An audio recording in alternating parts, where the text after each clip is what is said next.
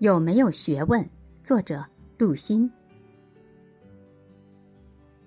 某日，黄侃与众人宴会，客人中有位从国外留学归来的少年学子，迟迟未到，害得众人久等。此人来后，又未有多少歉意，并说自己不能久坐，因有重要会议出席，然后还要见某大人物。众人虽不乐，但碍于面子。尚须臾尾舌，黄侃这时过去，向他问道：“你有学问吗？”此人反问：“我留学美国四年，我能没学问？”黄侃说：“我留学中国四十多年，尚不敢称有学问。